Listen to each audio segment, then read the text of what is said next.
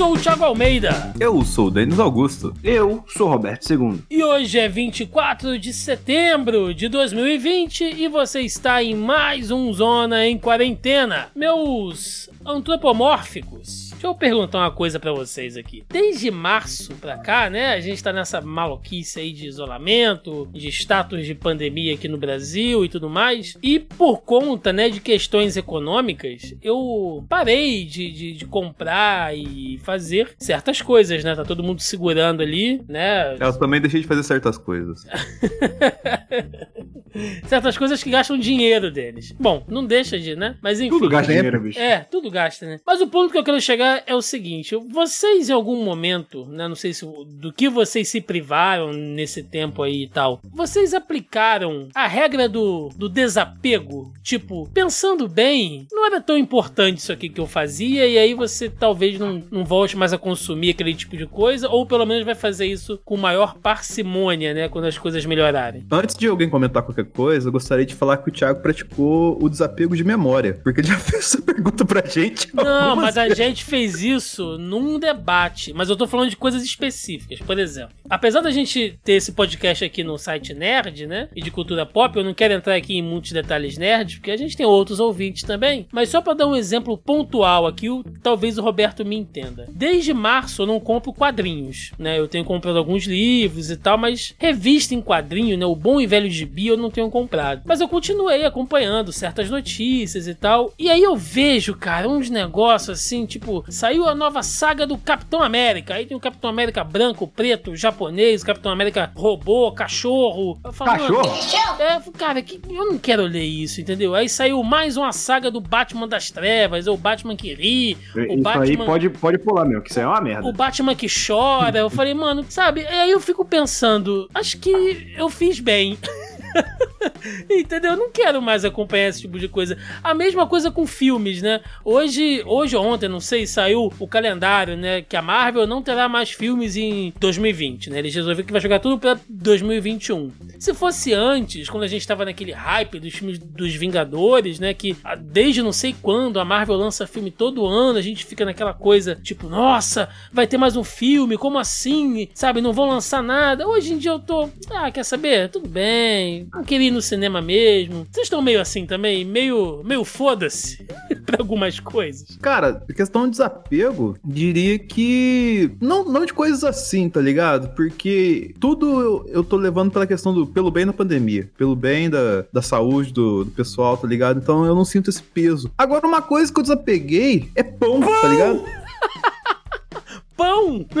Pão. pão. É, agora eu não tô comendo mais pão, pão. tá ligado? Faz muito tempo. Aí, tipo assim, não faz falta de verdade. Coisa específica, Dante. A única coisa que eu como, e aí é impossível eu deixar de comer no estado que eu sou, é pão de queijo, tá ligado? Mas, tipo, não é que eu tô. Nossa, eu substituí meu pão, pão. de integral, pão de sal por pão de queijo. Eu como, sei lá, uma vez na semana, assim, mas antes eu comia todo dia pão, pão. tá ligado? E eu, tipo, depois eu decidi parar por questões de conseguir entrar nas roupas que eu tenho. E, cara, eu não senti falta, de verdade, assim. É, é, até engraçado pensar nisso, porque eu acho que a única coisa que desapeguei de verdade, foi, ah, não tem importância. No momento é pão. pão. Como é que o mineiro come o pão de queijo, Dani? Normal, assim, puro, passa manteiga? Como é que vocês fazem? Puro, né, cara? Não precisa passar nada no pão de queijo, é perfeito, pô. Quem passa essas coisas pão de queijo é paulista que não sabe comer e tal. eu ia assim, falar isso agora, que eu já vi, geralmente quando eu vou a São Paulo tem lá pão de queijo recheado com cheddar, com doce de leite. Não, mas não, não tem que dar, dar voz pra paulista não, cara, em, em relação à gastronomia. E eu queria dizer que JP, na hora que o Denis falar pão, já sabe, né? Uhum. Pão! Então, JP, o JP já tem a manha, cara. Melhor editor do Brasil. Mas... Mas assim, é só complementando antes do Roberto falar, a única coisa que a gente coloca dentro do pão de queijo aqui, mas é porque é um combo perfeito, é pernil, tá ligado? Porra, pernil? Ficar, ficar bom. Eu pensei mas que você ia falar goiabada cara. pra fazer aquele Romeu e Julieta e tal. Não, isso, isso, é um clássico com queijo Minas, não com o... Porque o queijo Minas de verdade, Olha. tá ligado? Ah. O queijo Minas de verdade, ele... ele vai curando com o tempo, mas quando você pega ele fresco assim, ele é quase uma ricota, assim. Uhum. Então, você combinar ele com a goiabada é maravilhoso. Agora, se meter uma goiabada dentro do pão de queijo é coisa de carioca, né, velho? Ah, mas vai, vai. Queijo e goiabada combina, cara. Pode admitir aí. Queijo, pão de queijo já, já, já é mais. Até vai, vai. Até vai. vai. tá com fome, já tomou umas duas caixas de cerveja, aquela larica bateu. E você, mas, Roberto, me fala, você, você entendeu o ponto que eu quis chegar? Não, eu entendi, cara? eu entendi, eu entendi, cara. Tipo assim, eu não parei de comprar gibi. Até é é que esse nível que você chegou de, de parar de comprar gibi, eu acho que eu já cheguei faz uns 10 anos atrás. É Não, tipo. mensal já era, já não compro Não, bastante mensal, tempo. mensal não existe, mas tipo assim, e tudo isso que você falou é mensal. E, tipo, Batman que ri, essas porra, tudo aqui tá saindo mensal, não tá saindo em grande saga, entendeu? Mas de material encadernado, digamos assim, ainda tem muito material bom pra pegar. Tipo, eu tô pegando agora o Immortal Hulk, que de coisa que tá saindo agora, realmente acho que é o melhor, a melhor coisa que tá saindo. No Brasil, né? Porque é, lá fora também tá saindo Tartaruga Ninja da IDW, que tá bem legal, surpreendentemente bem legal. Mas eu tô pegando muita coisa, e aí entra na regra do desapego também que você falou, que quando você passa o tempo em casa, você percebe que tem muita coisa que acumula espaço, né? Uhum. Então eu vou comprando encadernados que vão suprir as mensagens que eu tô me desfazendo, entendeu? Por exemplo, a fase do Aranha dos Straczynski, que tá saindo agora nessa coleção Marvel Saga. Eu tô comprando porque é um material que eu gosto e que eu só tenho em mensal e agora que tá saindo encadernado. Então eu já posso guardar isso pra, tipo, é, pegar as mensagens que ocupam um grande espaço e vender ou doar pra uma biblioteca, coisa assim. Aí é questão de desapego mais de espaço do que de hábito. Questão de hábito, cara, é. é sei lá, eu acho que. Eu, eu não, não sei se eu perdi algum hábito, mas eu passei a, tipo, sei lá, fazer refeições vendo série, sabe? Que era algo que na pressa do dia a dia eu nunca fazia, sabe? Tipo, eu almoçava, engolia e voltava a trabalhar. Agora não, paro, boto uma sériezinha. Parava, né? Aqui em casa em Belém não, eu almoço com, com a família e tal, mas quando eu almoçava sozinho, era botava uma série, geralmente, tipo, Mandaloriano, um, Stargirl, Patrulha de Destino, essas coisas, e ficava assistindo enquanto almoçava, sabe? Dava, dava aquele espacinho. Já que eu vou passar o dia inteiro em casa trabalhando, eu não preciso ter pressa, né? Então, sentava com calma, via alguma coisa, almoçava. Assim, tipo quando a gente é moleque, a gente volta do colégio, bota lá a Liga da Justiça, o, X-Men Evolution e fica vendo enquanto almoça, sabe? É, cara, e eu vou te falar, até série, Roberto. Porque antigamente eu tinha muito aquela coisa, tipo, ah, comecei a ver uma série aqui, né? Sei lá, tem 10 episódios. Eu tô no quarto episódio, mas já senti que a série é ruim. Antigamente eu via até o final. Tipo, não, comecei, né? Vou terminar. Hoje em dia, cara, eu tô vendo, vi um episódio, dois. Aí, sabe, aí tem sempre um cara que fala: Não, assiste lá pelo oitavo, fica bom. Eu falei, se foda, meu irmão. Que eu vou assistir essa porra, nada, cara. E largo, entendeu? Sem nenhum remorso. Sem nenhum remorso. isso aí é uma. É, é, tipo, paciência com série é uma parada que a idade vai tirando com a gente, acho que mais que, que o isolamento, né? cara? Seria, seria um pouco pedante dizer que é um amadurecimento de consumo da nossa parte? Eu, eu vou dizer que não, Thiago, porque você tá com esse discurso aí, mas tá dia sim, dia não reclamando de quem gosta de Cobra Kai no Facebook. Não, senhor. Não, não, não, Falando, vocês não, entenderam não. errado! Mas eu não falei. Eu, eu, eu não tô reclamando da série. A série, a série é maravilhosa. Estou reclamando das pessoas que entenderam errado. Bicho, mas não tem entender errado, essas pessoas não existem, bicho. Tá se batendo por coisa de filme dos anos 80 que é ruim ainda. Mas aí, cara, pô, olha só. Não tem como deixar de ser nerd de um dia pro outro. É um processo. E o que o nerd faz na internet é conjecturas, cara. A gente vive disso. Um exemplo bom da questão da. Ó, ó o nosso papo maduro que nós estamos tendo aqui. Semana passada eu vi uma notícia que parece que a Netflix vai tirar é, cenas envolvendo cigarro das suas obras, tá ligado? Ó o que, que a minha cabeça pensou. Pô, agora eu vou ver Mad Men, porque eu não acho insuportável ver 40 minutos os caras fumando lá, construir teoria, tá ligado? Se tirar a cena de cigarro do Mad Men, o episódio tem 5 minutos, eu assisto. Cara, é um teaser, né? Vai virar um É, É, mas é, é isso, gente. Tem, tem coisas que a gente tem que aprender a, a deixar aí não se apegar, não. A única coisa que a gente vai se apegar é- agora é o primeiro bloco de notícias. Começando aqui, né, temos uma, uma série de notícias sobre o Planalto. Aliás, gente, esta edição está muito política, tá? Temos muitas notícias de política, notícias aqui de âmbito nacional e internacional, porque se você não ouviu a nossa edição anterior do Zona em Quarentena, você tá marcando bobeira, porque nós recebemos aqui novamente a Cecília, que deu uma aula, né? Cecília mandou bem demais aqui, falando de diversos aspectos científicos sobre vacina, ah, coisas que ainda estão sendo né, descobertas sobre o vírus. E aí a gente acabou deixando de lado mais essa pauta política. E hoje a gente vai, vai fazer um apanhadão aí do que ficou da outra semana e para essa. Então vamos lá, começando aqui, link do UOL. Governo apresenta lista com os setores mais prejudicados no Brasil na pandemia. Depois de quase sete meses do início da pandemia, o governo publicou agora uma portaria que lista as 34 atividades econômicas mais prejudicadas do Brasil pela decretação do estado de calamidade atividade pública devido à Covid-19. Elaborado pelo Ministério da Economia, a lista foi feita para priorizar e orientar as instituições financeiras oficiais de fomento, inclusive regionais, na concessão de crédito. E aí, né, vai segue lá a lista de setores, né, que foram afetados. Eles listam aqui como uh, entre os setores mais impactados estão as atividades da indústria, comércio e serviços, como empresas de saúde e educação privadas, transporte, serviços de alimentação e alojamento, fabricação de veículos automotores, combustíveis e lubrificantes e metalurgia, além de exploração de petróleo. Então, assim, claramente é um movimento do Ministério da Economia para talvez, eu não digo restringir, né, mas para fazer um, uma certa peneira, vai, dos setores que vai ter um, uma injeção aí de financiamento, né? Assim, né? Voltando, voltando de vez dessa vez, falando bem de política, o público deve estar adorando, né? É, a questão de setores e uma indústria, e tudo tem que girar de acordo com essa indústria. Então, a gente, o que a gente teve foi uma paralisação, de fato. Por mais que você não quisesse, se o Brasil não tivesse parado desde o dia 1 e a gente continuasse, você ia ter paralisação, porque as pessoas iam morrer até de maneira mais rápida, embora o Brasil esteja sendo muito rápido. E eu acho que o que o problema, e é isso que é questão de duas óticas, obviamente, é que quando você divulga os setores mais afetados, você tá querendo dizer, ó, não era para ter parado, porque olha aqui, ó, tá, a gente tá, tá com esses setores prejudicados aqui. E na verdade, o, o problema é, mostra que a gente tá sempre no limite. Até, sei lá, início do ano passado, metade do ano passado, o planeta produzia a quantidade de barris de petróleo que consumia. Você consumia 10 barris, você, você produzia 10 barris para consumir 10 barris. Isso é viver no limite. O que a pandemia tem provado é que o capitalismo tá, tá girando no limite a todo momento, sabe? Que a gente se falar, ah, as crises são endêmicas ao capitalismo. Cara, essa parada fez perceber que a gente não tem gordura, a, a economia, né? Porque a gente nessa pandemia desenvolveu uma gordura que eu vou te dizer, rapaz. Parado, Inclusive cara. vivendo no limite, o que o Roberto compra de latinha ele bebe. Exatamente. Eu compro, eu compro bebida pra esperar a bebida. É pra viver no limite. É pra ter a gordura, né? Pra ter a cerveja enquanto a cerveja não chega. Literalmente pra ter a gordura, né?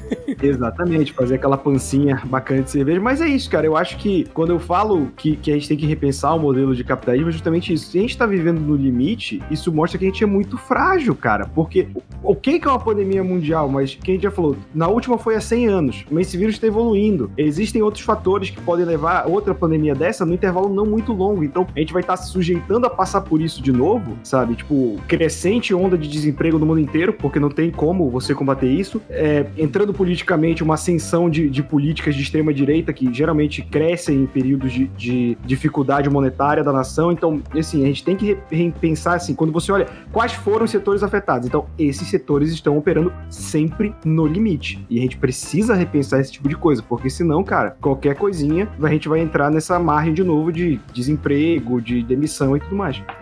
Link agora do Globo. Bolsonaro diz que ficar em casa é conversinha mole para fracos. No dia em que foi anunciado que o ministro do Turismo, Marcelo Álvaro Antônio, é o nono integrante do primeiro escalão do governo de Jair Bolsonaro diagnosticado com a Covid-19, o presidente afirmou que produtores de Mato Grosso não, abre aspas, entraram naquela conversinha mole de fica em casa e a economia a gente vê depois, devido à pandemia do novo coronavírus.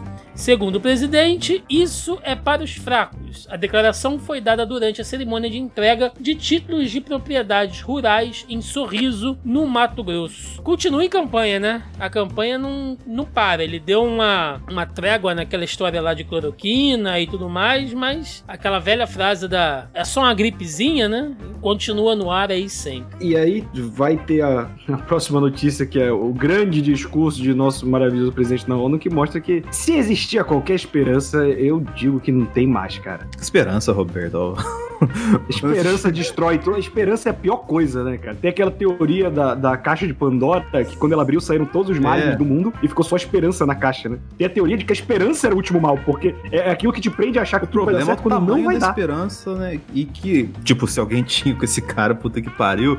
Mas é foda, né? Porque a, a cada novo filho da puta que entra depois, a gente infelizmente tem que renovar a esperança, tá ligado? O que foda é isso, tá ligado? Não, não falo com esse desgraçado, mas falo que o histórico anterior é isso, cara. Sempre a gente tentando renovar a esperança, renovar a esperança e nunca dá certo. Eu acho que essa questão que você falou do capitalismo no notícia anterior corrobora com isso também, né, cara? Bom, seguindo aqui, vocês comentaram, né, sobre o discurso da ONU. Link do Correio Brasiliense. Bolsonaro diz que brasileiros receberam mil dólares de auxílio. O presidente Jair Bolsonaro abriu seu discurso na 75ª edição da Assembleia Geral das Nações Unidas, na terça-feira, dia 22, falando sobre a pandemia da Covid-19 no Brasil e fez menção as estratégias adotadas pelo governo federal para tentar amenizar os efeitos da crise sanitária na economia nacional, como o auxílio emergencial repassado aos brasileiros que ficaram sem renda. Segundo o mandatário brasileiro, cada um dos beneficiários do programa recebeu aproximadamente mil dólares. Né? Abre aspas aí para o nosso digníssimo. Nosso governo, de forma arrojada, implementou várias medidas econômicas que evitaram o mal maior, concedeu auxílio emergencial em parcelas que somam aproximadamente mil dólares para 65 milhões de pessoas. Bom, teve baita discussão em relação a isso, né? De que gente dizendo que ele não falou que foram mil dólares, que foram aproximadamente, somando as parcelas e tal. Mas, gente, mesmo assim, é um puta discurso tendencioso pra caramba, feito só pra base dele, porque, vamos lá, né? Não, é... tô, tô, com a calculadora aberta aqui, Thiago. Não, é. Seis parcelas de 600 reais, aprovado inicialmente. 3.600 reais. Mais as três parcelas adicionais de 300. Sim. Olha aqui. Mais, ou seja, mais 900 reais que vai ter. Isso dá 4.500 reais. O dólar jogando para baixo está 5,40. Isso daria 5.400 reais. Ele errou por uma margem de 900 reais. Isso já não é burrice. É só mau caratismo mesmo. Sim, sim. Ah, e outra coisa, cara, é, é muito. Cara, é muito foda, assim. Porque pro, a gente falou um negócio aqui de esperança, né? Mas o amor que o Bolsonaro demonstra com o seu gado é uma coisa maravilhosa, né? Porque ele mentiu pro mundo inteiro só para agradar o gado, cara. O mundo inteiro, cara. 190 países, líderes mundiais da porra toda que vão colocar assim por algum acaso não conhecem o Brasil, conheceram agora. E ele mentiu na frente dessa galera toda pra agradar meia dúzia, cara. É, é, é impressionante isso, cara.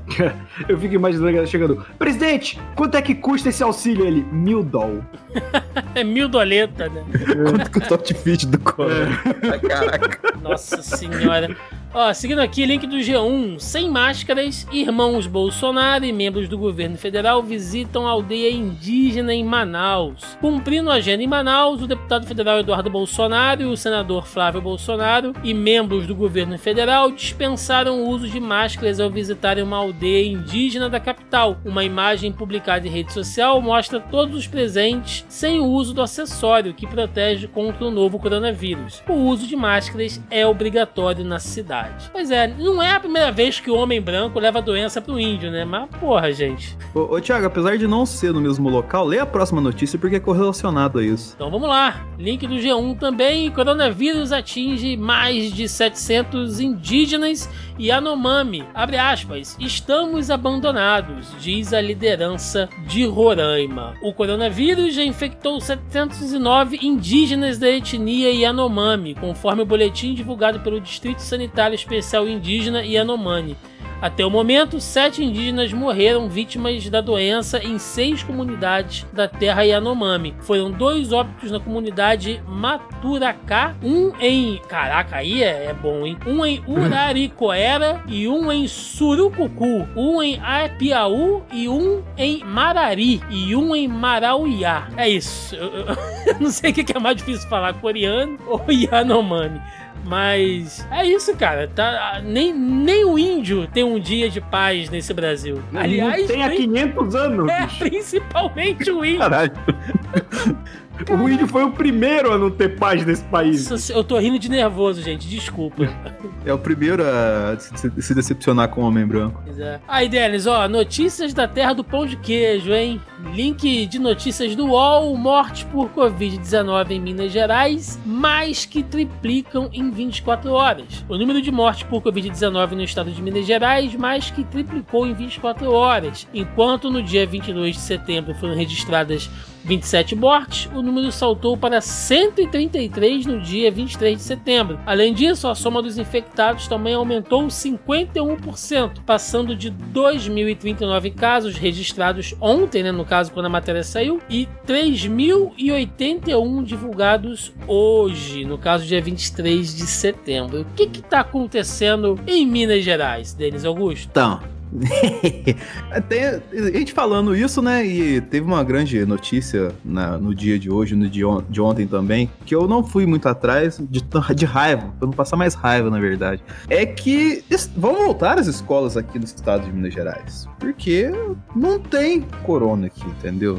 Tá, se faz toda uma narrativa para se normalizar uma coisa que, cara, assim, é tipo assim, a narrativa que vocês têm no Brasil inteiro que a gente tem em dobro. Então, é o que cabe a você você, caro mineiro, que esteja ouvindo junto com a gente aqui, é tentar fazer que eu tento fazer, que é ficar em casa. Porque sair pra rua, cara, você vai tomar no cu grandão. Saindo de Minas Gerais, passando para São Paulo, link de notícias do UOL. Casos de Covid aumentaram em São Paulo após feriado de 7 de setembro, diz Davi Wip. O médico infectologista e membro do Conselho de Contingência do Coronavírus, Davi Wip, afirmou que o feriado da independência em 7 de setembro e os 14 dias seguintes mostraram um aumento do número de casos de contaminação por um novo coronavírus no estado de São Paulo. A alta pode comprometer o avanço de algumas regiões para a fase verde do Plano São Paulo, a segunda menos restritiva. Abre aspas. Estamos praticamente em todos os municípios na fase amarela, pretendendo a fase verde, o que não é simples. Tem que cumprir critérios, afirmou o médico em entrevista à Rádio Bandeirantes. Mas é, meus amigos, como a Cecília, né, bem deixou claro na edição passada do nosso programa, a matemática do vírus não mente, né? A turma já deu aquela relaxada no feriado, viajou, a gente teve aí é, foto de, de engarrafamento a turma indo pra praia, né? O pessoal de São Paulo vai muito ali pra Santos, enfim. E tá aí, né? O resultado não mente. Eu tô impressionado que não botaram a culpa em nenhum esquerdista aí nessa notícia, mas, cara, o governo tem, tem passada de culpa, né? Você diminui lockdown, era, feriado prolongado, cara, era pra fechar a estrada, sabe? Tipo, é, aqui em Belém, já, já falei, né? A gente tem uma cidade próxima, que é o Balneário, meio que de Belém, fica a 200 quilômetros, que é Salinas, e feriadão o pessoal vai todo pra lá, né? E um amigo meu foi, foi pra praia no feriado, e aí ele falou que passando por uma cidade do interior, não lembro qual era o nome agora da cidade, não lembro qual delas no caminho. É, tava fazendo o que eu acho corretíssimo. Tipo, o trânsito ficou muito mais lento por lá porque ele checava a informação de todo motorista passando, entrando ou saindo da cidade. E a, a intenção era: você vai ficar na cidade ou você vai voltar, ir para outra? E não, vai para outra. E aí era liberado. Se a pessoa dissesse que ia ficar, ela era testada de temperatura. E as pessoas que, que iam, disseram que iam para outra cidade, existia uma escolta policial que ficava verificando para, tipo, dar parada da Polícia Federal até a saída da cidade para ver se iam sair, entendeu? É esse tipo de coisa que tem que ser feito em feriadão, cara, porque senão gera isso aí que a gente tá vendo. Segundo o link do G1, estudo preliminar sugere que Manaus pode ter alcançado imunidade de rebanho contra a Covid-19, com até 66% da população infectada. Cientistas brasileiros estimaram, em um estudo ainda não publicado em revista científica, que Manaus pode ter alcançado a imunidade de rebanho contra o novo coronavírus, com até 66 66% da população manauara tendo desenvolvido anticorpos para o vírus.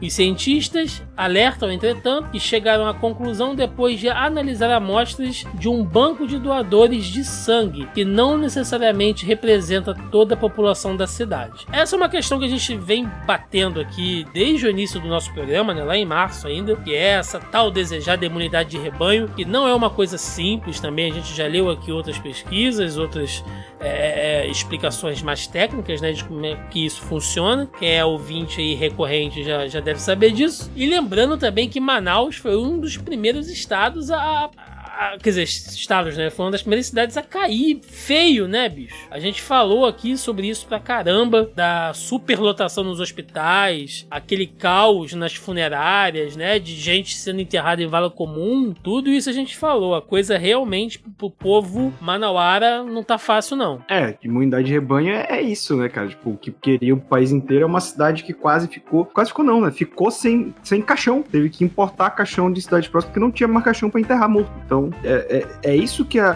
que a imunidade de rebanho causa. E Manaus tem que ser o laboratório agora, com, com todo respeito à palavra laboratório, não tô querendo dizer que as pessoas sejam espécimes, estou dizendo de, de, analisar, de parar. A, Manaus hoje tem que ficar sob uma lupa. É um case, Tem- é um case. Exato, de ver a questão da reinfecção, como a cidade vai, vai reagir, como vai acontecer, sabe? Porque se já atingiu a imunidade de rebanho, que era sonhada por muitos aí que não queriam que a economia parasse, vamos ver como Manaus vai ficar agora. E eu acho que Manaus, óbvio que não vai acontecer, porque a gente tem um governo filho de uma puta, deveria receber muito mais incentivos é, federais e coisas assim pra estruturar a saúde, pra tentar me- melhorar a situação que.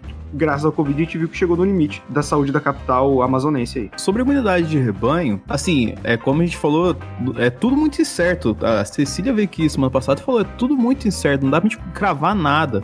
Logicamente tem os pontos positivos, os pontos negativos que a gente vai vendo e noticiando aqui com o tempo. Mas assim, você pega o exemplo que a galera tá comentando que a segunda onda na Europa, por exemplo, tá mais letal, porque a primeira onda foi tão cruel, mas tão cruel com quem era vulnerável, que levou uma galera, tá- tá ligado? E assim, é, é difícil a gente falar, tá ligado? A próxima notícia que o Thiago vai ler é exatamente sobre questão de umidade de rebanho, de tão incerto que é essa parada. E que nem o Roberto falou, a gente tem que ter a lupa em cima aqui, cara. Sim, sim, link do UOL, olha. Covid, imunidade de rebanho pode durar poucos meses, diz um estudo da USP. A discussão sobre uma possível imunidade de rebanho voltou a ganhar força após a divulgação de um estudo da Universidade de São Paulo sobre a redução dos casos da Covid-19 em Manaus, olha aí, atribuída a possibilidade de dois terços da população ter sido infectada ao longo da pandemia. O tema ainda é visto com ressalvas por especialistas ouvidos pelo Estadão. Eles destacaram que o fenômeno tem efeitos temporários e que ainda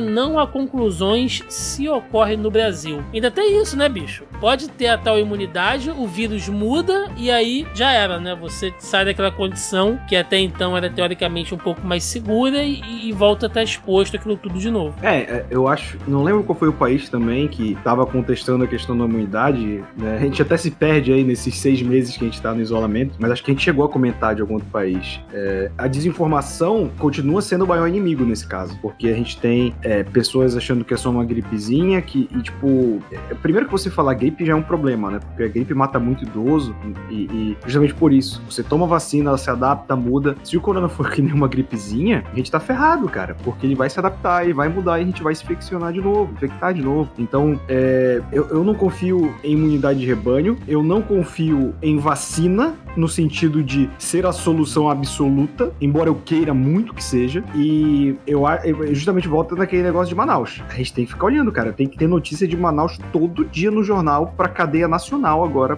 pra gente saber como tá acontecendo as coisas lá, cara. É, é isso que a gente tem que ficar prestando atenção. Exato. Inclusive, se a gente tiver aí algum ouvinte, algum conhecido, alguém que seja de Manaus ou esteja em Manaus, manda uma mensagem pra gente. Pode entrar em contato aí pelo Facebook, lá nas postagens do Zona em Quarentena, ou manda pra gente lá no e-mail de contato, né? O contato arroba zonae.com.br. Manda pra gente é, qual é a sua visão da coisa, né? Porque às vezes a gente fica lendo só jornal, jornal, e não sabe também qual é a visão lá do povão, né? Que é sempre diferente. Até Então- porque o que chega aqui é Siqueira Júnior, né, cara? é, Então tem que. Nossa senhora. Ligue de notícias do UOL. O cientista liga casos de dengue à imunidade para a Covid-19. Um estudo que analisou a dinâmica da Covid-19 no Brasil encontrou uma possível relação inversa entre infecções pelo novo coronavírus e casos confirmados de dengue, observando mapas de ocorrência das doenças.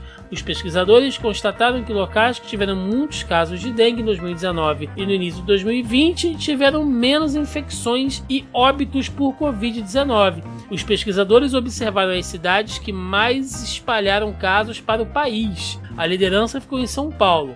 As rodovias que auxiliaram na disseminação da doença e o efeito bumerangue causado pela infecção. No caso, as capitais levando o vírus para o interior e o interior en- enviando paci- pacientes infectados para as UTIs das capitais. A conta que não fechava era de como algumas localidades não estavam registrando o mesmo avanço da Covid-19. Apesar desses fatores, a pesquisa está disponível no repositório de pesquisas MED-RXIV. Curioso, né, gente?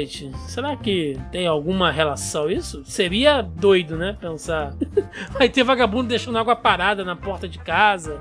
Cara, se, se tiver ligação, eu realmente torço pra que tenha, porque a gente sabe que toda vez que tem aqueles surtos de, de dengue, é, quem é atingido são as regiões mais pobres. Então, pô, pra mim seria um alento aí. A gente, a galera que só se fode, ter o mínimo de condição de não se foder tanto com essa pandemia. Mas a Cecília alertou ontem, o Denis também pontuou hoje, cara, é muito cedo, tudo é muito cedo pra gente criar esperança, pra gente conjecturar alguma coisa. Exato. Link do G1 agora. Vacina contra a Covid-19 da Johnson Johnson entra na terceira e última fase de testes. A Johnson Johnson anunciou nesta quarta-feira, dia 23, que irá começar os testes da fase 3 de sua candidata à vacina contra a Covid-19. Essa etapa de testes, que é a última, deverá incluir até 60 mil voluntários em oito países, inclusive no Brasil, e aceitará participantes acima dos 60 anos e com doenças pré-existentes. A idade mínima para participar é de 18 anos. As vacinas da Johnson vêm com cheirinho? Pô, se vier, se vier é bacana. né? A pergunta é: arde no olho? É. Lembrei daquele comercial, lembra? Esfrega, esfrega, esfrega, vai fazendo espuma. É, que é a Sim. piadinha com o Castelo Timbu, né? Gostoso pra Pra chu, Ah, chu, chu, chu. Vacina, vacina, Uh, é isso, gente. vacina do corona, É. vacina do Covid. Aí, aí- aí o ouvinte deve estar falando assim: nossa, vocês estão debochando de uma notícia que seria boa. Não é, gente. É porque a própria Cecília falou no programa passado que as empresas estão numa loucura, assim. Porque todo mundo quer ser a primeira, a certa. Então, cuidado, cuidado. com isso. Que bom, né? Tomara que os testes sejam ótimos, maravilhosos. A gente torce pra isso, mas sempre mantenham um pé atrás aí com essas notícias promissoras das empresas, né? Principalmente quando o foco é uma empresa. Lembrando que a Johnson é a mesma que fabrica camisinha e fabrica é, fralda de bebê, então fica ligado aí. É. Inseticida. Todos três dão prejuízo. É, seguindo aqui um link do G1, vacina chinesa contra o coronavírus não deu efeito colateral em 94,7% dos voluntários, diz estudo. O governador de São Paulo, João Dória, afirmou que 94,7% dos mais de 50 mil voluntários que participaram de teste na China não apresentaram efeito adverso à Coronavac, vacina contra o coronavírus desenvolvido pelo laboratório chinês Sinovac, em parceria com o Instituto Butantan. O dado faz parte de um estudo divulgado em entrevista coletiva nesta quarta-feira, dia 23. O que é bom, né? Vale lembrar que a pesquisa de Oxford tinha sido paralisada justamente por alguns efeitos e pelo menos a Coronavac tá, tá indo bem, né? No máximo deve dar aquele enjoo, uma febrezinha, mas nada muito adverso. Assim esperamos. Tomara, né? Sim. É... Não, e, e assim, a, essa notícia, eu lembro que eu cheguei. É aquele negócio da gente conferir a fonte, né? Porque eu vi galera do governo falando, eu vi, hum, né? Pode ser eleitoreiro, né? Que nem a próxima notícia aí que tu, que tu vai ler. Mas quando veio o Instituto Butantan, que é o Instituto Sério, aí eu fiquei mais, mais tranquilo. Exatamente. Porque, segundo o link da Exame, toda a população de São Paulo será vacinada até fevereiro de 2021, diz Dória. Os 46 milhões de habitantes do estado de São Paulo serão vacinados contra a Covid-19 até fevereiro de 2021. A afirmação foi feita pelo governador João Dória em entrevista coletiva nesta segunda-feira, dia 21. O estado, por meio do Instituto Butantan, desenvolve um imunizante junto com o laboratório chinês Sinovac né, como nós citamos aí. Te- os testes estão na fase 3 e que é a última antes de comprovar a eficácia e a expectativa é que este processo vá até outubro, com a aprovação da Agência Nacional de Vigilância Sanitária, a famigerada Anvisa, a imunização poderia começar já em dezembro. É aquilo, né? A gente sabe que demanda uma puta logística. Não sei, ainda mais São Paulo, cara. Se São Paulo conseguir né, esse grande feito de vacinar todo mundo até fevereiro do ano que vem. Ah, meu irmão, eu volto pra São Paulo cantando Pobre Paulista do Ira. Pobre Paulista. Dá E outra vacina aqui. coisa. A vacina! Grita, a vacina! E, e- e outra- Filha da puta, a vacina! Tá completamente, cara. E outra coisa, se acontecer isso de verdade, é, desejamos toda a sorte e a vitalidade do mundo pra Cecília, porque ela vai trabalhar que, que nem uma condenada. Senhora. Cecília, a vacina! A vacina! Batendo na porta dela, né? Quem estiver ouvindo a gente, vai no Twitter e marca a Cecília Big bota a vacina! Ela vai, ficar, ela vai Ela- achar ótimo. Ela vai Ela adorar. vai, ela vai adorar, não vai entender nada, né? A coitada vai ter que virar a própria Sailor Moon pra vacinar todo mundo. É, em nome da lua. É, seguindo aqui, ó, link do Pleno News. Indonésios sem máscara têm que cavar covas de vítimas da Covid. Cidadãos de um município rural da Indonésia flagrados sem máscara de proteção em público estão sendo, abre aspas, condenados a cavar covas para vítimas da Covid-19. A ideia é punir o descuido com um serviço comunitário adaptado à pandemia. De acordo com autoridades do distrito de Serme, na região de Kresik, na Java Oriental, pelo menos três homens de meia idade e cinco menores já foram submetidos à medida no último dia 9. Olha, eu quero dizer que essa notícia é uma loucura, porque Cara, que bom seria uma punição, principalmente prática, pra essa galera negacionista, pra quem vai pra rua sem máscara, pra quem vai tossir na cara das outras pessoas, né? Pra quem faz o de tudo pra zoar o rolê, mas aí também os caras tão levando a coisa aqui ao extremo. Você botar criança pra cavar cova, bicho. É, Não, é- tem que botar o pai. Tem que botar o pai da criança. né, é complicado isso aí. Mas eu sou favorável a esse tipo de coisa. E antes que venham, dizer a Indonésia é uma democracia presidencialista, né? Porque muita gente associa, não, isso aí deve ser um país autoritário e tal, e tal. Pô, democracia presidencialista fazendo o que é certo. Porque, como já diria o poeta, chapéu de otário é marreta. Exatamente. E só uma nota pro cara ouvinte que tá acostumado com o estilo do programa. Essa não é notícia bizarra da semana, porque a gente tem duas. que é pior É. que essa aí. Vamos chegar lá. Link da CNN Brasil, Nova Zelândia. A Premier Jacinda Ardern pede desculpas após selfie com aglomeração. Considerada uma das líderes mundiais mais bem-sucedidas no combate à pandemia do novo coronavírus, a primeira-ministra da Nova Zelândia, Jacinda Ardern, pediu desculpas nesta segunda-feira, dia 21, após receber críticas por aparecer em meio a uma aglomeração nos últimos dias. Ela tirou uma selfie com um grupo de apoiadores durante sua campanha eleitoral, sem manter distanciamento social.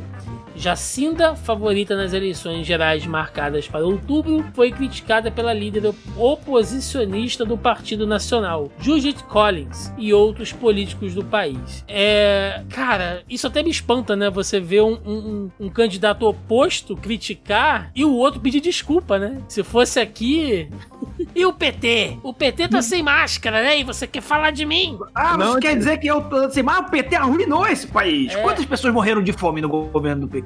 Quantas? Não, mas o da hora é isso, né, cara? Que a gente tem lá na Nova Zelândia. Eu, eu gosto de trazer o contraste, eu trago de propósito mesmo pra você! Falar que nem o, o Siqueira. Você! Você que votou no, no cara que ergue anão no meio da galera. Você! Sim! Aí, ó, o exemplo, tá ligado? Vai erguer mais anão, porra. Não, pelo amor, não lembra disso não. Não, e, e é bom que o cara fala, né? é, você aí se aglomerando, né? E você que é um cristofóbico, né? Os negócios que não tem nada a ver. Seu abortista, né? As ideias, assim. É aquele negócio, né, gente? Não é só porque eu sou contra o Bolsonaro que eu sou comunista, abortista, a favor da putaria, da bebida. Não é o caso de todo mundo, mas no meu caso é. É. E entrando agora aqui na nossa sessão de fake news, é fake que governador João Dória vendeu empresas paulistas a chineses. Circula nas redes sociais uma mensagem que diz que o governador de São Paulo, João Dória, vendeu para chineses a Companhia de Saneamento Básico de São Paulo, a Sabesp, e a Companhia Paulista de Trens Metropolitanos, a CPTM, e a Companhia de Gás de São Paulo, a Congás. É fake. O governo rebate todas as afirmações. Trata-se de fake news. A Sabesp e a CPTM não foram vendidas para qualquer que seja o investidor. E a Congás foi privatizada há 21 anos, diz uma nota enviada à CBN. E aí vocês vão, podem me perguntar, né? Mas o que isso tem a ver com a pandemia, com o coronavírus? Gente, tem a ver porque, como a gente já citou nesse programa, inclusive, né? As pesquisas aí e o conchavo né, e os acordos do governo de São Paulo com os chineses na produção de vacina, aparentemente caminham bem, né? E toda notícia que caminha bem para qualquer lado que não seja aquele lado que a gente sabe que tem CEP endereço, a galera faz questão de dar uma sujada no nome, né? É, cara, isso é foda. Tipo, gente, não é como se a, a iniciativa privada não tivesse sendo vendida aos lotes pros chineses, saca? Não, e eu acho maneiro que, tipo assim, estão vendendo três empresas gigantescas de São Paulo, né? E não saiu lugar nenhum. Só saiu no zap zap do seu Haroldo, né? Só isso. É, não, eu vou reclamar que estamos vendendo empresas paulistas para os chineses enquanto eu tuito aqui no meu Xiaomi e vou gravar um vídeo de repúdio no TikTok. É. É, exatamente. Eu vou aproveitar essa notícia, apesar dos brilhantes comentários que tivemos aqui, só pra dar uma,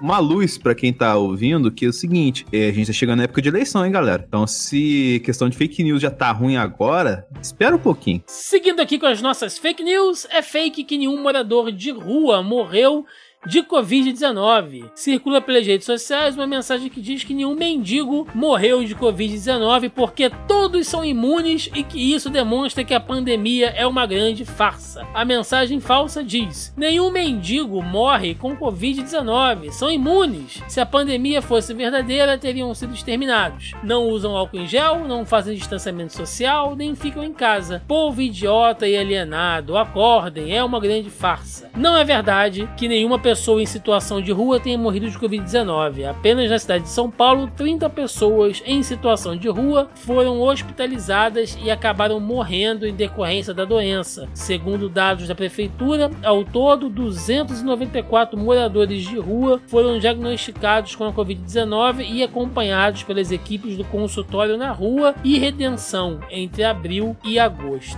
É aquela velha máxima, né, daquele, daquele glorioso discurso do Bolsonaro, né? O brasileiro tá Sim. acostumado a mergulhar no, no, no valão, né? Não, não, não fica doente à toa. É, o JP até, até já sabe qual a vinheta que entra nesse momento, né? Reconheça uma fita Disney legítima. Verifique a marca indelével na face superior, o selo da UBV na lombada e o holograma com o Mickey feiticeiro. É, essa daí é foda. Cara, tipo assim, essa fake news ela é especialmente triste por alguns fatores, que é, é basicamente a galera falando que não repare em mendigo, tipo, nenhum mendigo morreu, porque você não olha pro mendigo, filho da puta, saca? O cara vê o morador, ó, tem cinco moradores de rua lá no bairro, podem ser dez, que ele acha que são só cinco, vou resolver cinco, né? Morreram cinco, ele não percebeu. E a outra, não praticam o distanciamento social porque eles não precisam. Todo mundo passa longe do mendigo porque finge que ele não existe. Não, eu achei legal, Roberto, que, que a fake news vem assim, não ficam em casa. Porra! Porra! Sim, com certeza. Inclusive, aqui, ó, antes, só pra gente encerrar essa notícia aqui, ó, mandar o salve em Padre Júlio Lancelotti. A gente precisa disso. Com Exa- certeza. Exato. E pra fechar as fake news do nosso bloco de notícias, é fake foto de banhista usando máscara de proteção contra o coronavírus durante mergulho. Circula pelas redes sociais uma foto de um banhista com o corpo mergulhado até os ombros na água e uma máscara similar às utilizadas nos últimos meses para proteção contra o novo coronavírus. Uma legenda diz: Quando você achar que é um idiota, olhe essa imagem. A foto da mulher com a máscara na água é uma montagem. A foto original foi manipulada digitalmente para inserir o item de proteção no rosto da modelo. Uma busca reversa na Tinnai mostra que a foto original, feita em 2014, muito antes da pandemia, está em bancos de imagens como Lori e Get Images. Ah, gente, já ensinamos aqui, mas sempre é bom lembrar, né? Se você quer saber, se você está em dúvida sobre uma imagem, abre o Google, né? Digita aí o Google no seu navegador, vai estar lá o símbolozinho do Google Imagens, você clica nele, tem lá um espacinho para você pesquisar, você joga a imagem lá e ela vai, geralmente, né, eles vão te mostrar imagens semelhantes e aí você confere lá as datas, né? E, e- e a- as origens dessa postagem. Não caiam nesse tipo de coisa. Mas essa tem endereço, né? A galera que, como a gente sempre aponta que a galera que nega ciência, que faz essas coisas é burra, eles, não, olha aí, a pessoa que usa máscara aí usa máscara na água, são tudo burro. É, ainda mais pro negócio da. É pra piada, né? Complementar a piada, tudo assim, né? A narrativa do João Kleber, né? Vamos rir, vamos rir. Começando o nosso bloco cultural esportivo, hoje aqui temos muito esporte pra falar. né? Esporte é vida, esporte é saúde. Então vamos lá. Segundo o link do Globo Esporte, após surto de Covid-19, Flamengo tem 10 jogadores do elenco profissional disponíveis. Veja a lista. O Flamengo teve seu elenco varrido pelo Covid-19 após a viagem ao Equador. Após 16 jogadores testarem positivo para o novo coronavírus, o plantel rubro-negro se viu reduzido a 10 atletas de seu grupo profissional em condições de jogo para a partida contra o Palmeiras no próximo domingo e a diretoria tenta adiar o compromisso. E aí, dando uma complementada aqui, link do Globo Esporte também, o governo aprova estudo da CBF para 30% de público em estádio e diz que percentual pode ser aumentado. A CBF recebeu o sinal verde do governo federal para colocar em prática o plano de retorno de público nos estádios de futebol. O Ministério da Saúde aprovou o estudo com proposta de retorno de até 30% de torcida aos campos. A condição é que cada estado e município realize seus protocolos e adote medidas sanitárias apropriadas para receber os torcedores. Eu vou deixar os meninos comentarem que eles são bem mais ligados ao mundo da pelota, mas se a gente por um lado tem jogador caindo doente dentro de campo, é certo abrir para torcida? Deixa no ar. Tiago, ainda vou falar pra você ler mais uma notícia, que é a, a que tá, tá do UOL aí, do Apesar do Surto, que Ah, complementa tudo isso. Então vamos lá, os meninos comentarem aí, ó, link do UOL. Apesar de surto no time, Flamengo segue defendendo volta rápida de público. E aí, gente? E aí? Vai, Roberto. Às vezes Então- você fala tudo isso aí já resume tudo que eu tenho que Tá, falar. então.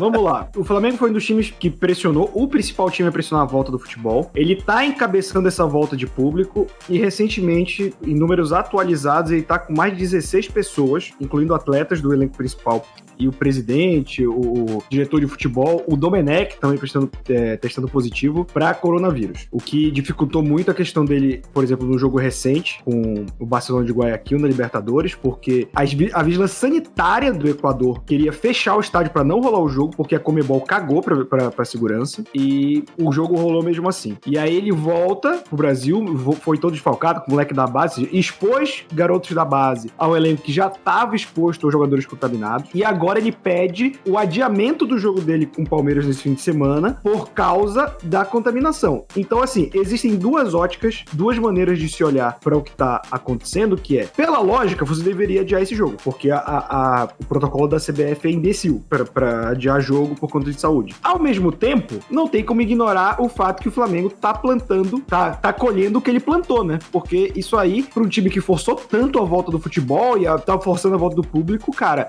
é- é- seria engraçado se não fosse trágico. E ainda tem o lance, Roberto, que assim, o Palmeiras tá pressionando pra jogar de fato no sábado. Logicamente tem a filha da putagem que o Gagliotti recebe Bolsonaro na hora de levantar troféu. pô. Mas assim, é um pouquinho dessa guerra política, né, cara? Que assim, é, São Paulo tem até.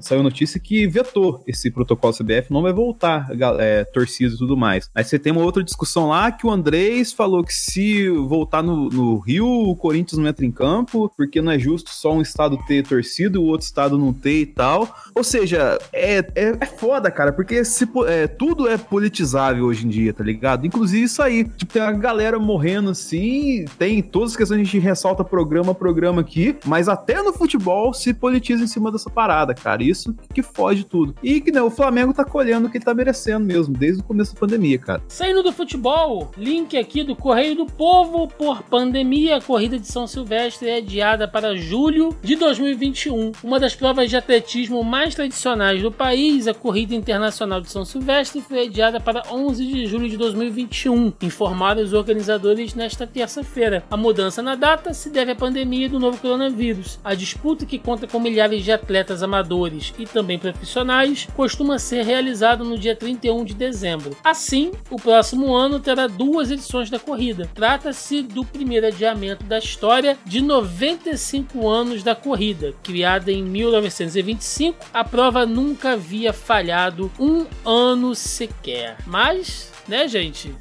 Pandemia mundial, tamo aí, né? Isso me lembra aquela inocência barra mau caratismo, né? Da, do, do, do, do COI, né? Que queria dar uma adiada pra dezembro pras Olimpíadas. Vocês lembram disso?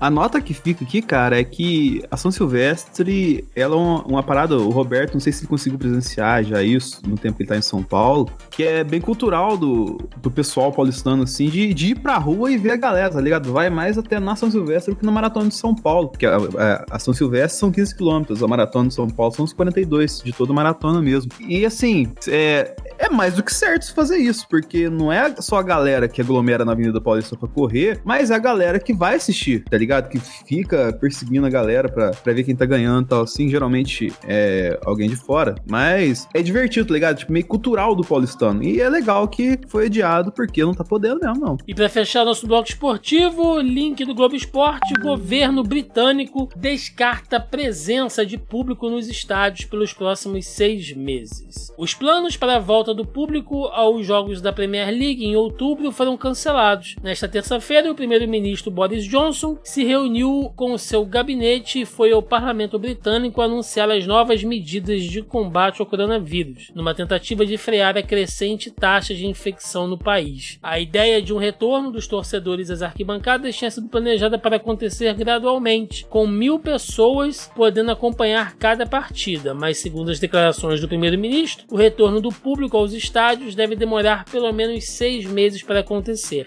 O Reino Unido entrou no estágio 4, o penúltimo mais alto no alerta da Covid-19, o que significa que a taxa de, de, transmissão está em alta ou aumentando exponencialmente. Lembrando sempre que o próprio Boris Johnson pegou Covid, né, gente? Então, sabe como é que é. E só complementando isso, mas não exatamente a isso, é as notícias que a gente falou, na verdade, anteriormente sobre o Brasil, né? O Walter Feldman acabou de dar uma entrevista na ESPN e falou que se o Flamengo tiver três jogadores disponíveis, vai ter jogo. Então, então é, é dá, dá pra entender a diferença, né? E outra coisa, né? Tipo, a Inglaterra descarta que a Inglaterra foi mais afetados, mas hoje a gente já teve a Supercopa da Europa, né? O Sevilla contra o Bayern de Munique, com 15 mil pessoas no estádio. A NFL, que os Estados Unidos acabou de passar 200 mil mortos, já declarou, muitos clubes declararam que a partir de 4 de outubro vão voltar com público também nessa de tipo 15 mil pessoas, 20 mil pessoas, que pode parecer pouco para estádio de 60, 70, 80 mil pessoas, mas são 15 mil pessoas juntas indo pro mesmo lugar para ver algo, sabe? É, é um negócio muito grande, um protocolo muito,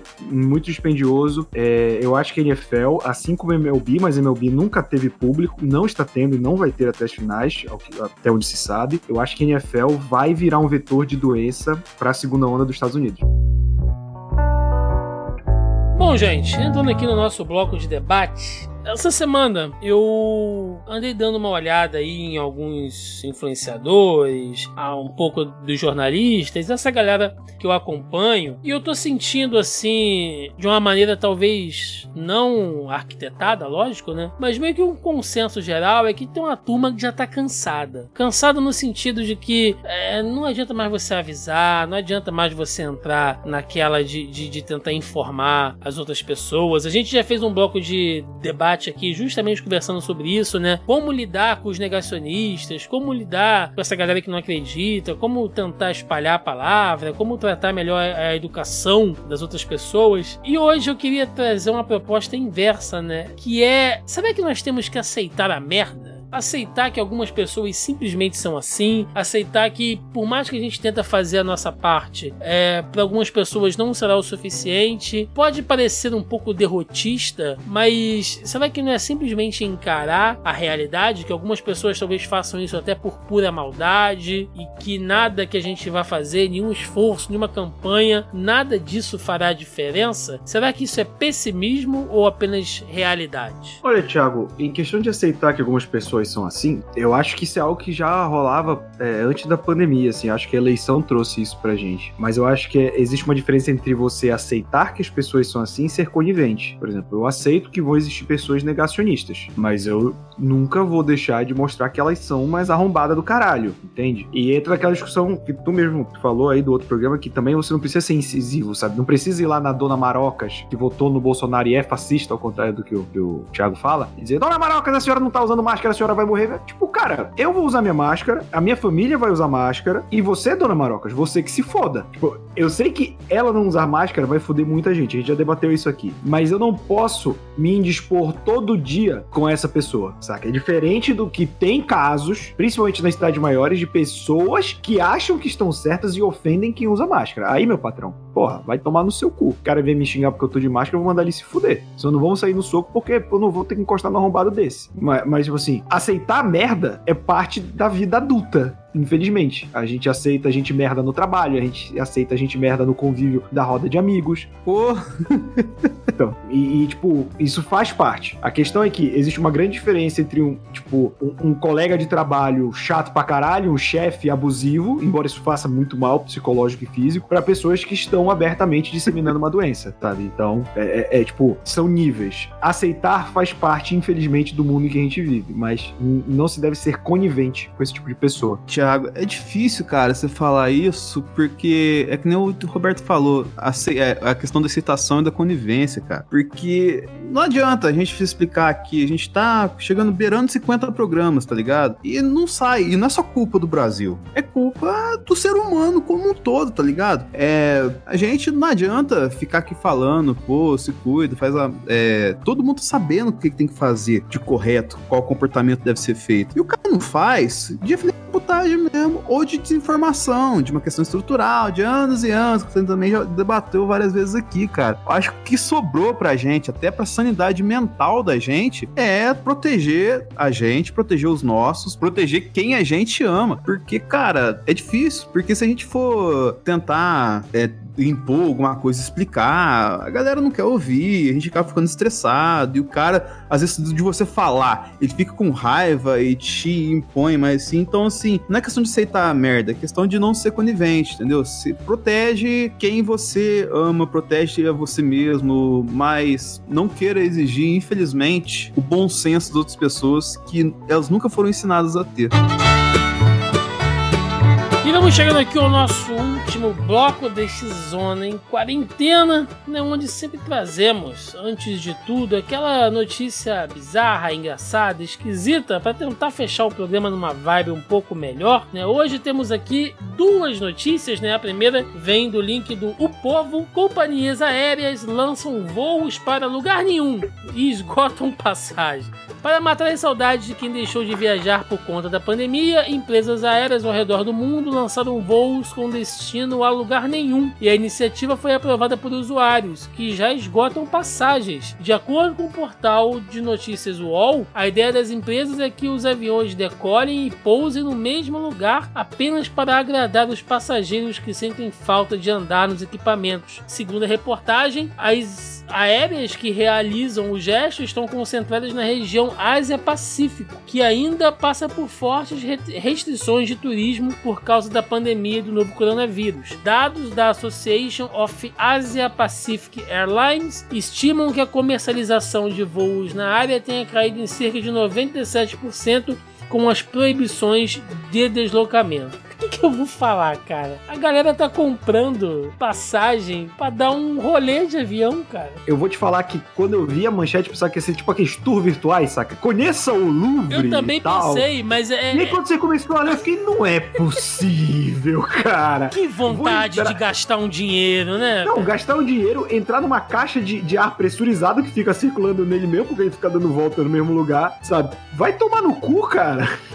Não, aí deve ter o pacote, experiência completa, né? Você não entra só no avião, você encara duas horas de fila no check-in, você é revistado pela, pela polícia, você tem um voo atrasado e servem um amendoim merda. Puta, aí é a experiência completa. E outra parada, assim, é logicamente, um carro é muito mais perigoso se a gente for olhar os números frios das coisas. Mas você vai arriscar entrar num avião, cara, pra cair no mesmo lugar, mano. E sem ir lugar, e sem de fato ir alugar como se fosse alugar nenhum, igual do Guardiões da Galáxia, você topava aí, mas tipo, lugar nenhum de verdade. Você vai sair e voltar no mesmo lugar. E assim, a gente achava bizarro a semana passada a galera pagando pra correr na corrida do Viúva Negra. Isso aí é fichinha, cara. Pois é, e seguindo aqui, olha, link do G1. Dono de chácara é multado por festa que reuniu mais de mil pessoas em Campo Limpo Paulista. O dono da chácara, onde quase mil pessoas se reuniram para uma festa interrompida durante o isolamento por conta da pandemia de coronavírus em agosto, foi multado pela Prefeitura de Campo Limpo Paulista.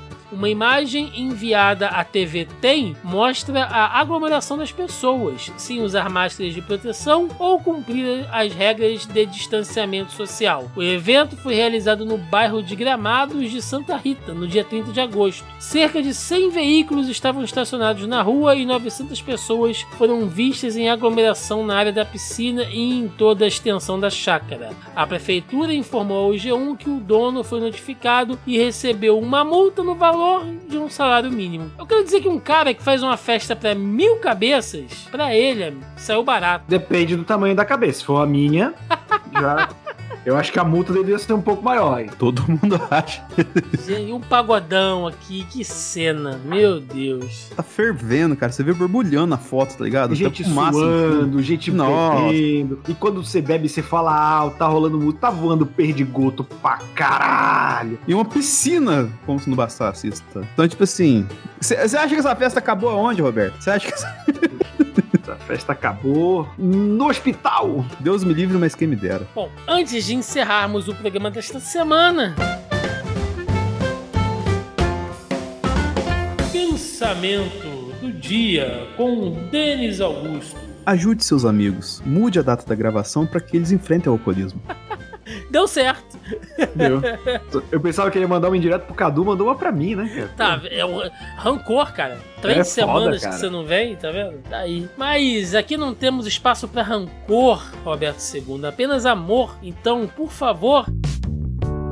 Dicas de amor. Recadinho do coração com o Roberto II. Quando você levar sua namorada pra comer, pra perder toda aquela meia hora de discussão decidindo o lugar, quando ela perguntar onde a gente vai, só manda um adivinha e vai no primeiro lugar que ela chutar. E ainda você manda assim: Eu sabia, amor, que você ia escolher esse Seu lugar, favorito.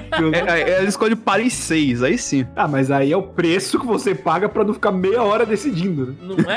Bom, então vamos chegando aqui para aquele momento final desse podcast, onde tem aí todos os recadinhos jabás, o que os senhores quiserem fazer, senhor Denis Augusto. Só passando pra avisar o pessoal aqui que estamos fazendo lives excelentes de The Boys lá, falando coisas do arco da velha, como diria o outro, e se divertindo bastante lá no analisador, comentando cada coisa. Também saiu um vídeo lá falando de tudo que aconteceu no WandaVision, com teorias, tudo que o nerd gosta, mas que tem algum fundamento sentido, não igual certos ei caras aí. E vamos lá divertir um pouquinho. Então, sala da Discord também voltando em várias discussões que tivemos ao longo do ano aqui, dá uma revisitada lá, que tem coisa bacana. E no mais é isso aí, galera. Senhor Roberto II.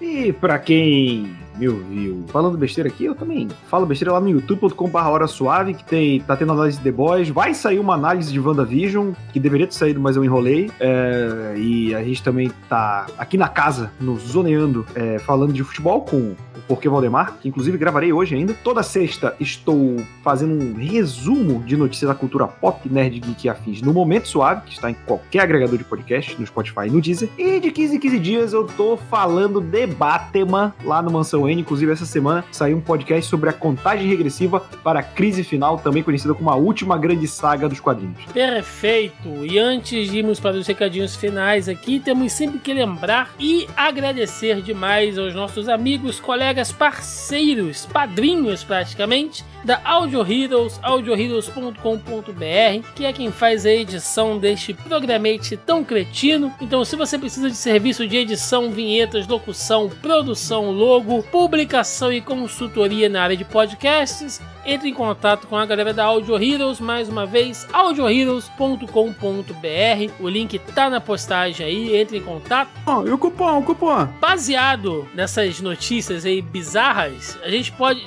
Temos dois cupons essa, essa semana. Tem o hashtag AvoaJP, né? Que você vai conseguir aí um. um desconto voando, né, pra, pra você. E o JP Aglomera, que vai. Aglomera JP. Eu queria sugerir outro, inclusive, que é o Jpão, em homenagem ao deles. o cupom. O cupom! o cupom Jpão. O cupom Jpão é massa. Então você. Esse foi o programa de hoje, tudo de bom pra você. Lembrando, como sempre, ai meu Deus, que todos os links citados aqui das notícias, das fake news, das matérias, das bizarrices estão todos linkados aí na postagem principal desse podcast no zonae.com.br, né? Tá tudo lá bonitinho pra quem quiser verificar. Além disso, você encontra o Zona em Quarentena nos principais agregadores e aplicativos de podcast, também no nosso feed que você pode assinar no Spotify e também no Deezer, né? Além disso, o Zona E está nas principais redes sociais aí, Facebook, Twitter, Instagram, né? E Twitter também vocês nos encontram por aí. Então é isso e até o próximo Zona em Quarentena. Valeu!